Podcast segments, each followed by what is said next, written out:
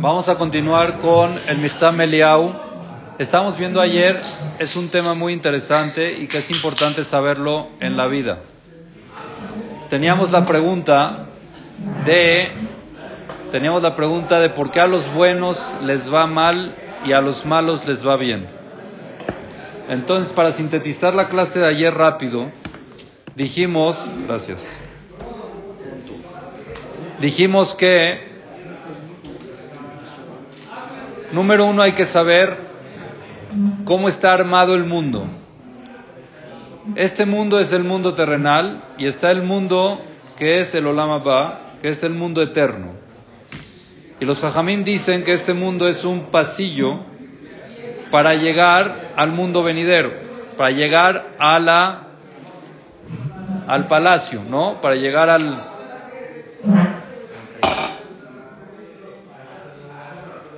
Hay que entender que es un pasillo.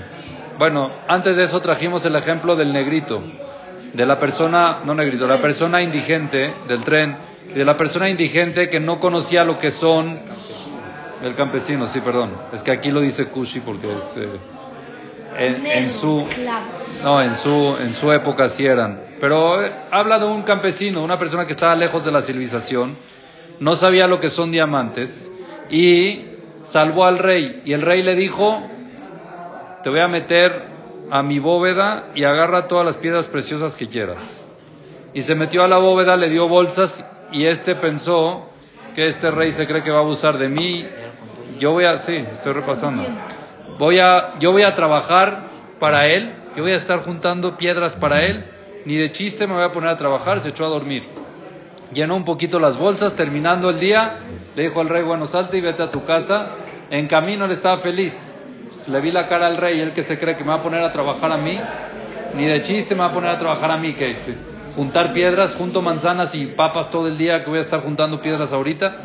Cuando llegó con sus amigos y había uno que sí entendía, le dijo, oye, estas piedras cada una vale muchísimo. ¿Cómo no juntaste más? ¿Qué pasó? ¿Cuál era el punto? Que no tenía el valor, no conocía el valor de lo que es. Entonces muchos no conocen el valor real de lo que es el Olama y el Olama Pa. Los que le invierten nada más a este mundo son como esos campesinos que se dedican a trabajar la tierra, vamos a trabajar la tierra, pero te estoy regalando oro, te estoy regalando piedras. No, a mí no vas a abusar de mí, yo sé muy bien lo que quiero y a mí no vas a poner a trabajar y a chambear en cosas que no. Entonces este mundo, en los ojos de Jajamim y en, en los ojos reales, es un mundo pasajero. Llegamos, después de 120 al Olamapa, que es el mundo eterno, que es el mundo que nunca se acaba. Entonces los Jajamim lo comparan a un pasillo. Dice Rav Dessler, ¿qué es un pasillo? A ver, vamos a analizar un pasillo. Al que le guste la arquitectura o al que le guste lo que es, en verdad estudia qué es un pasillo, qué significa un pasillo. Un paso para llegar a algo, ¿correcto o no? Ahora, si yo hago un pasillo sin que entre a ningún lugar, ¿Qué es? Nada. Un paso. Nada, no es nada. Y si hago yo un palacio sin que tenga una entrada, sin que tenga el pasillo para entrar, ¿sirve de algo? Tampoco. ¿Cómo vas a entrar? ¿Entendiste o no? ¿Cómo entras? Entonces necesitas el pasillo y necesitas el palacio. El palacio es la finalidad y el pasillo es lo pasajero. Entonces se necesitan los dos, sí. Pero hay que saber qué es lo principal y una cosa sin la otra no vale nada. El palacio sin pasillo no sirve y pasillo sin palacio tampoco sirve. No, no sirve de nada estar en el Olama sin pasar por el Olama Z. Por eso Hashem nos manda acá, para pasar por el Olama Z y llegar al Olama entrar al pasillo real. Y tampoco sirve quedarte nada más en el Olama Z sin pensar en el Olama porque es un pasillo y no sirve de nada que no llegues allá. Es lo que dice Rav Dessler. Ahora,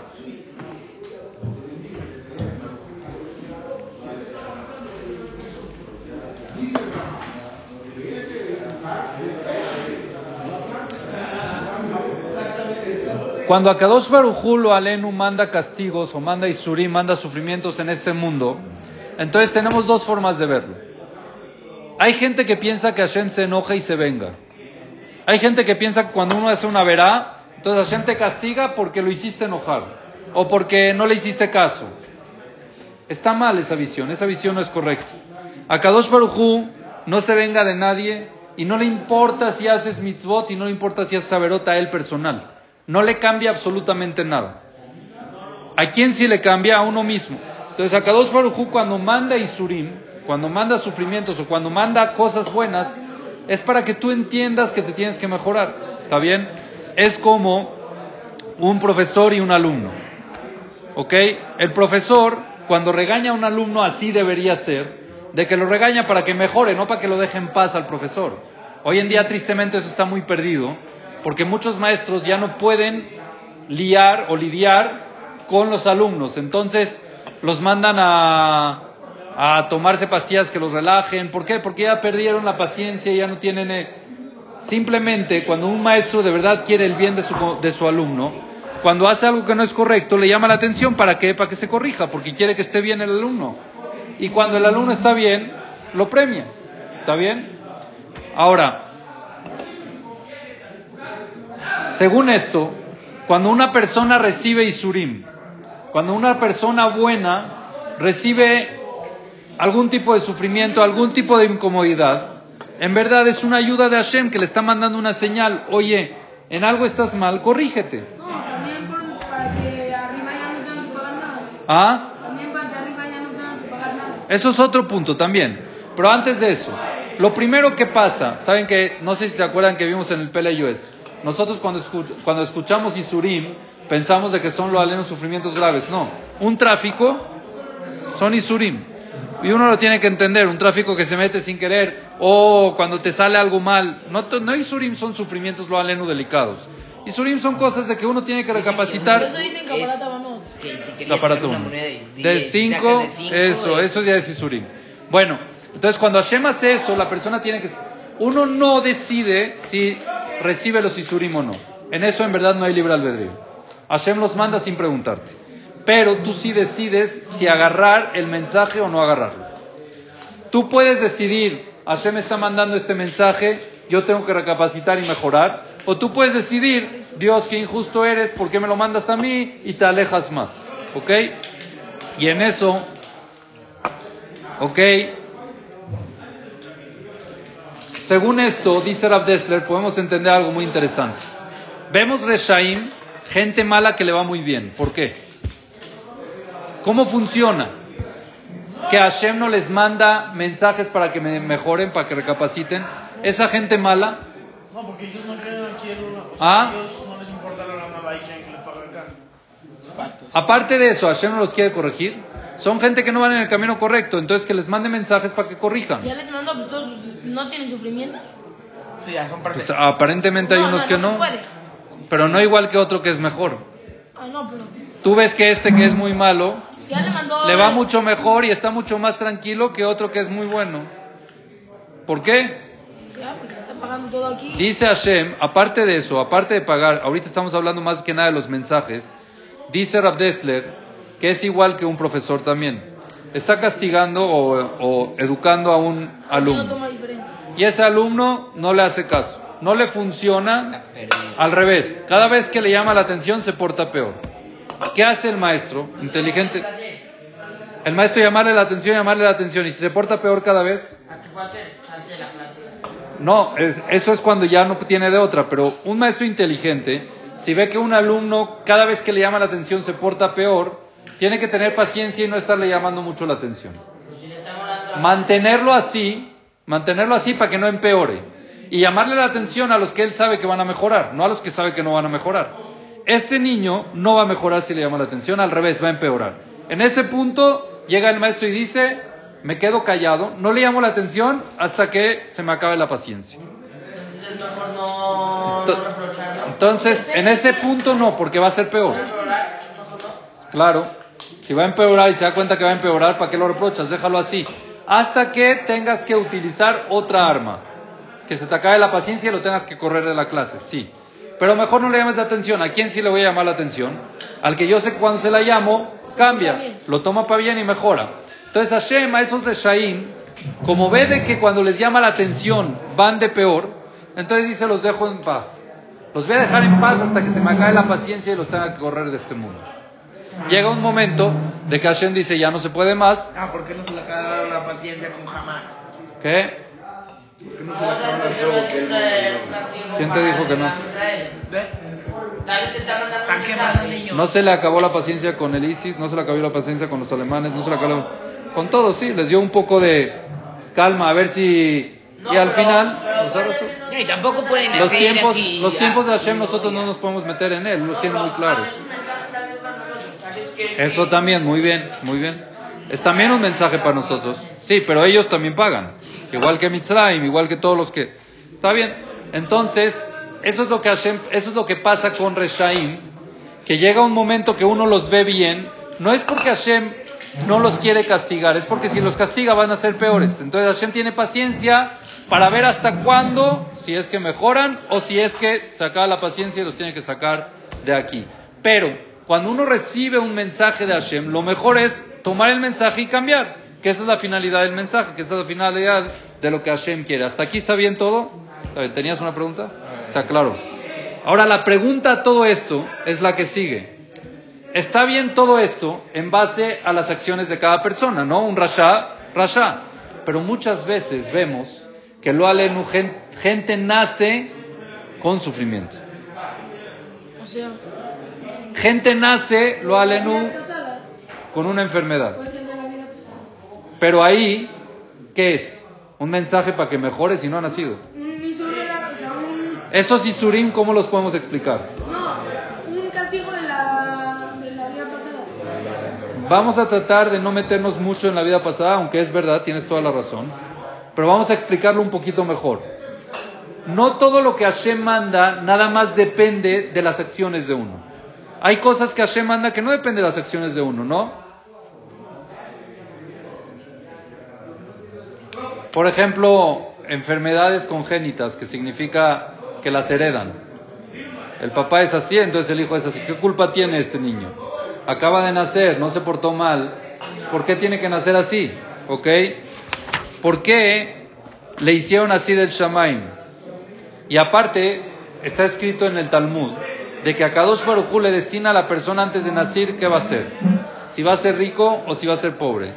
Si va a ser inteligente o no va a ser inteligente. Si va a ser, eh, si va a ser alto, si va a ser todo, todo Hashem lo. Entonces vemos de que muchas cosas Hashem ya las destina desde antes. ¿Por qué? Mejor en base a lo que se vaya comportando la persona, ya que Hashem le destine. Como vemos aquí, que Hashem hay veces manda Isurim para que la persona se corrija. ¿Por qué desde un principio a algunas personas se les destina de que tengan una buena vida, de que vivan bien, y a otras personas se les destina que no? ¿En base a qué? Si no han nacido y no han accionado, no han tenido ningún tipo de acción. Entonces dice Rav Dessler que esta pregunta está formulada por error. Hay un error que nosotros tenemos que por eso formulamos esta pregunta. No han escuchado muchas veces qué culpa tiene el niño, pobrecito, nació así, qué culpa tiene. No aquí son temas de culpas, ni por qué, qué culpa tiene, no hay. Dice Rav Dessler así.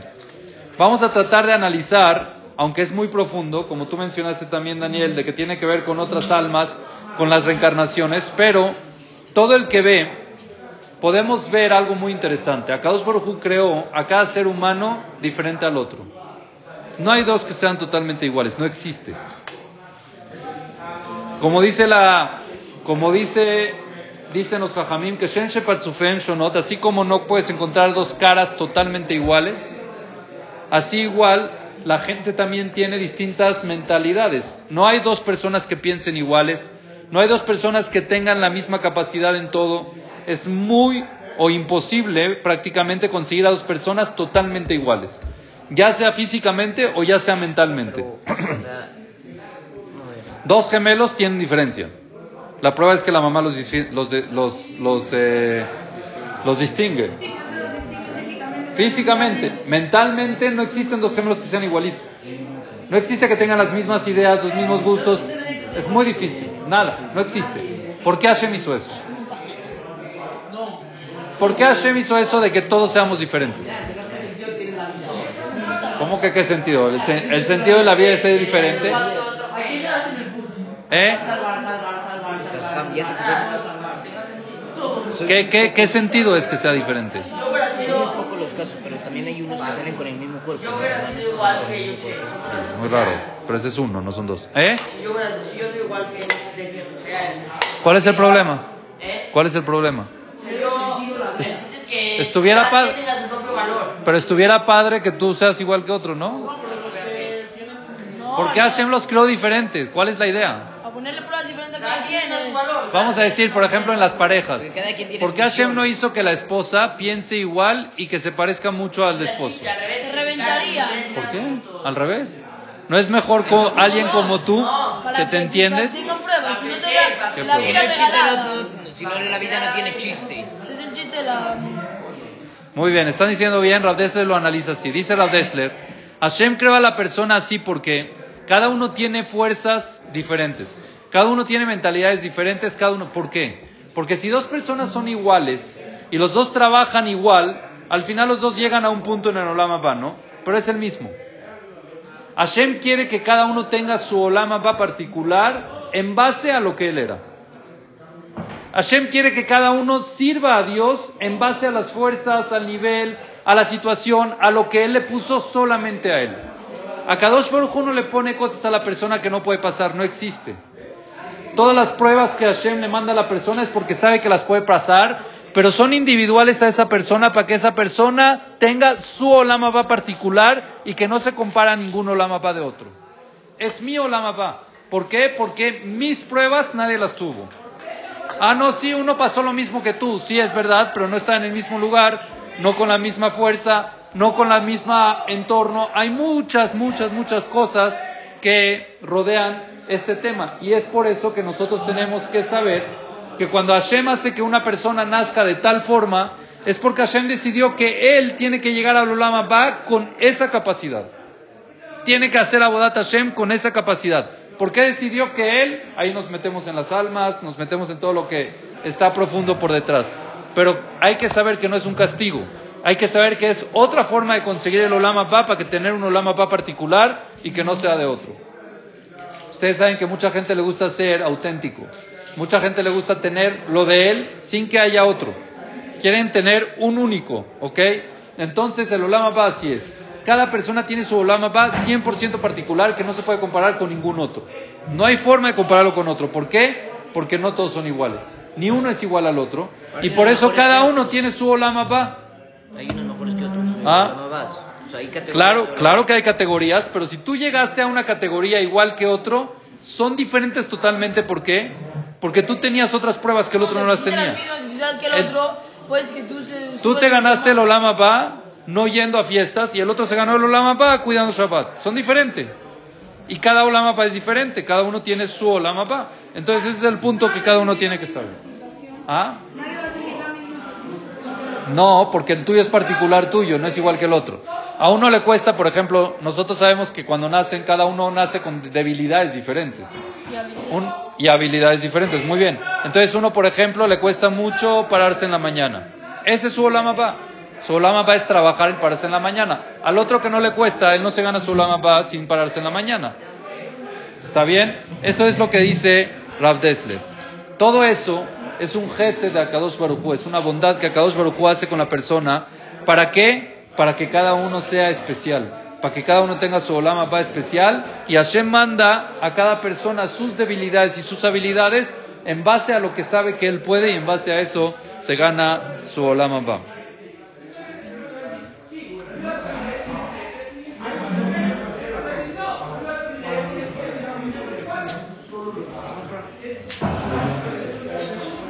Para entender un poquito más esto, para entender un poquito más esta idea, miren qué bonito ejemplo.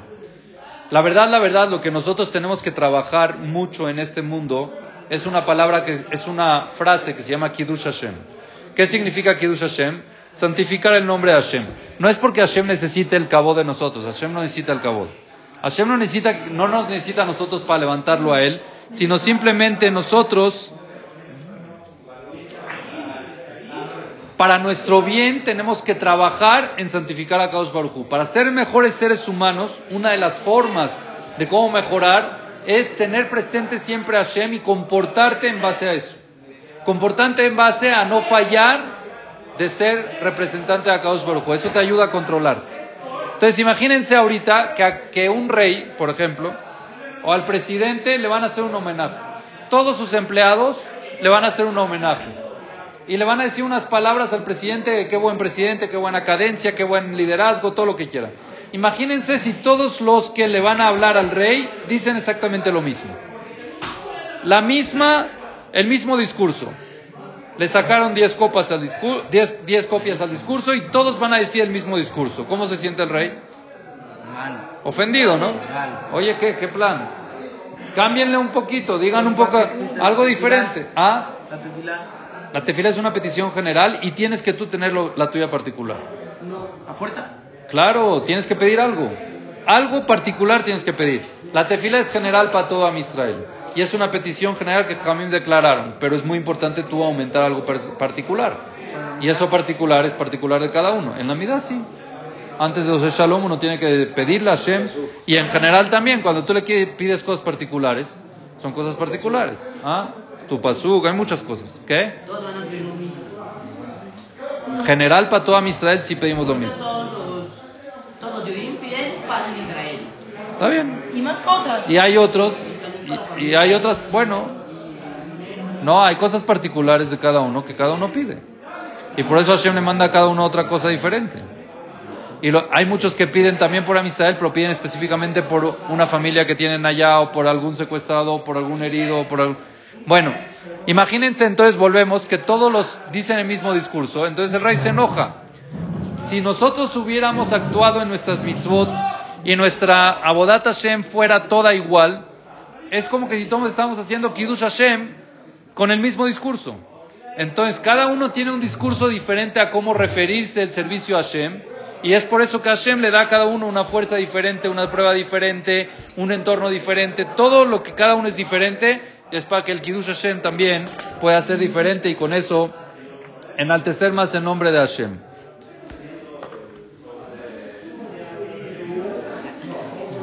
Por eso, Akadosh Baruj hizo de que cada uno tenga un isayón, una prueba diferente. Hay que Hashem lo puso en prueba de la riqueza, que tenga que servir a Dios con la riqueza, con un Audi, sin fallarle. Que lo use para ir al Knis y, que, y para ir a la Tefilá y para ir a los Shiurim y no para ir a cosas que no son debidas. Es una prueba.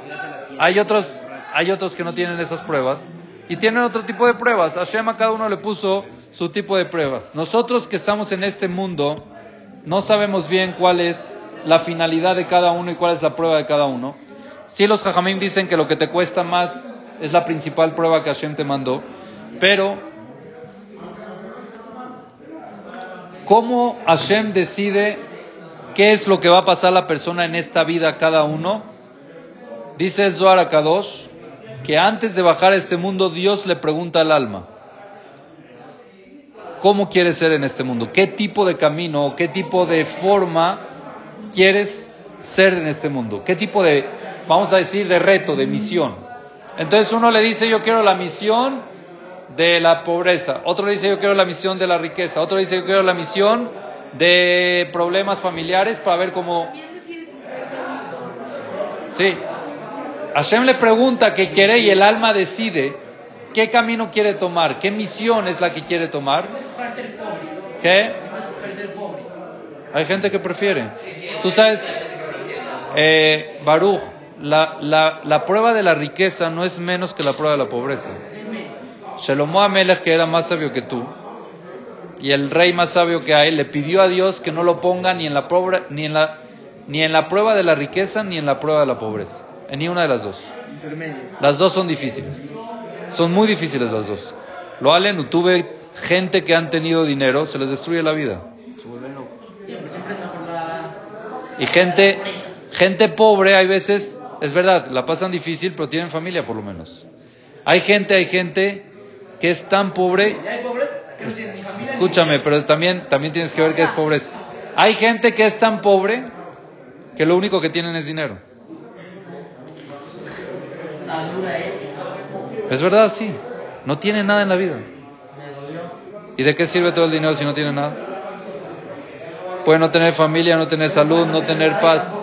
Ay, por eso, entonces son, las dos son, ¿no? Estás, estás correcto, estás en lo correcto, Baruch. Son dos pruebas difíciles, tanto la riqueza como la pobreza, que Hashem no nos meta en ninguna de las dos.